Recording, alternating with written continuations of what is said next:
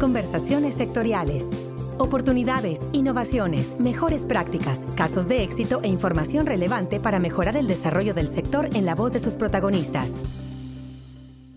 Uno de los estados del norte del país que se destaca por contar con grandes oportunidades agrocomerciales gracias a su cercanía con los Estados Unidos es el estado de Baja California, donde además de las oportunidades comerciales hay una importante diversificación de cultivos no tradicionales que han ido incrementándose de manera muy importante, como es el caso de las hortalizas.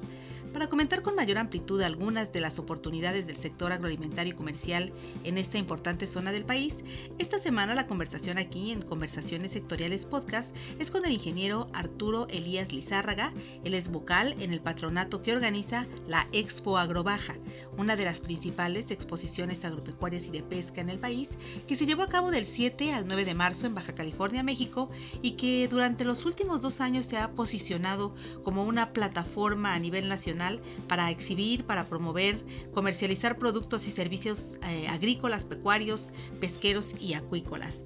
Así que, ingeniero Arturo Elías Lizárraga, bienvenido a este espacio de comunicación de FIRA. Muchas gracias por la invitación. Buenos días. ¿Qué le parece, ingeniero, si nos platica primero qué es la agrobaja y cuál es la finalidad que tiene este importante evento en el norte del país? Sí, Arobaja es un evento que inició en el 2000 y estamos preparándonos para celebrar nuestros primeros 20 años.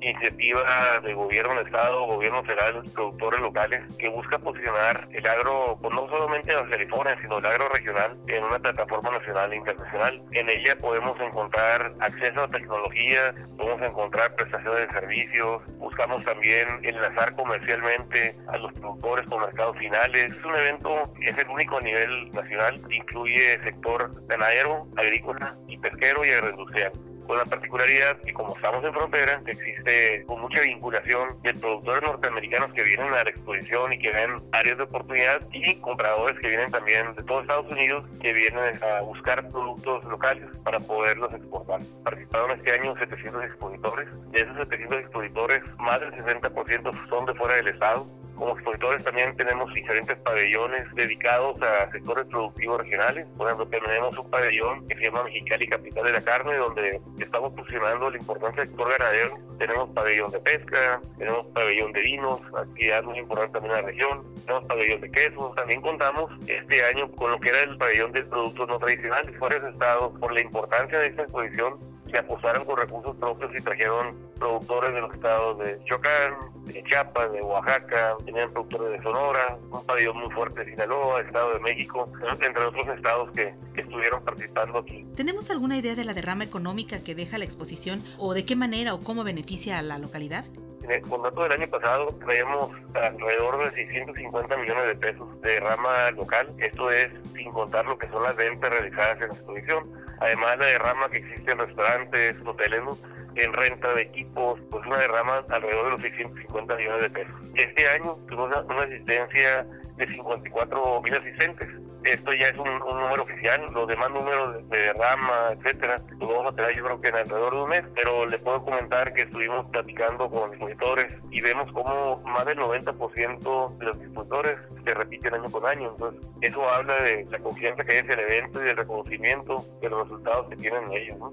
En esa interrelación que tienen entre compradores y expositores, ¿qué tan importante considera usted que es la participación de entidades de financiamiento como FIRA que promueven el capitalizar y el impulsar los proyectos productivos del sector agroalimentario mexicano a través de los financiamientos y los apoyos. Yo creo que es indispensable la participación de FIRA, sobre todo como cabeza del sector, porque como usted sabe, uno de los pilares de la agricultura pues, es el financiamiento. El financiamiento, pues no sé si llamarán. Y también pensando en que ahorita los apoyos están dirigidos a otras regiones que no la región noreste del país, eh, los proyectos que se realicen, que son muchos, pues se van a realizar con recursos propios y con financiamiento. Las áreas de oportunidad hacia el sector financiero y la demanda del productor hacia el financiamiento es muy alta. Entonces, sí, hemos platicado mucho con FIRA de que ustedes encabecen un pabellón financiero y sí, realmente sí es indispensable la participación de FIRA como cabeza del sector del sector financiero. ¿Qué nuevas oportunidades visualiza en la parte de la diversificación de cultivo o algunas otras actividades tradicionales que no se venían haciendo en el Estado y que en los últimos años han venido ya cobrando un gran auge?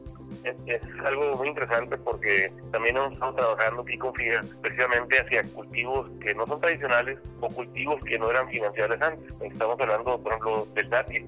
El dátil en los últimos años se han establecido más de 4.000 hectáreas aquí en el Valle Mexicali. De la uva para vinificación, que si bien es un cultivo que tiene muchos años en el Valle de Guadalupe o los valles de la ruta del vino, era un cultivo que no era financiado por la banca privada. Ahorita ya voltearon. Hay programas de FIA que permiten que sea más rentable la actividad, es importante en este tipo de foros poder ofertar ese tipo de programas que ustedes manejan. Hay muchas oportunidades en otros sectores, el sector acuícola, el sector ganadero, que va en un crecimiento pleno, y sí, tener alternativas para que el productor vea que no solamente es trigo y algodón lo que se puede sembrar aquí en nuestro valle. ¿Habrá alguna celebración especial para celebrar los próximos 20 años de este evento? Sí, nuestra próxima edición es el 5 al 7 de marzo del 2020. Ya estamos trabajando con diversos sistemas productos nacionales para hacer de este evento una celebración y un reconocimiento a todos los fundadores y pioneros que han participado durante todos estos años en esta exposición. Hay expositores que han estado todas las ediciones. Sí, este, la verdad que esperen pronto noticias de las cosas que se van a realizar para que el año que viene nos acompañen aquí en la Baja de 2020. Pues agradecemos al ingeniero Arturo Elías Lizárraga, vocal del patronato que organiza la Agrobaja 2019, el que haya estado aquí con nosotros participando en el podcast institucional. Ingeniero, muy agradecidos por la oportunidad de conversar con usted. Muy amable usted por su invitación. Estamos a sus órdenes y esperamos verlos por acá pronto. Para conversaciones sectoriales le saluda Cecilia Arista de la Subdirección de Promoción de Productos y Servicios en la Oficina Central de FIRA en Morelia y les invito como cada emisión a compartirnos sus comentarios y sugerencias a mi cuenta de correo institucional carista o bien a la cuenta enlace arroba mx. Que tengan todos una excelente semana de trabajo. Hasta la próxima conversación. Este podcast es una producción de la Subdirección de Promoción de Productos y Servicios de FIRA.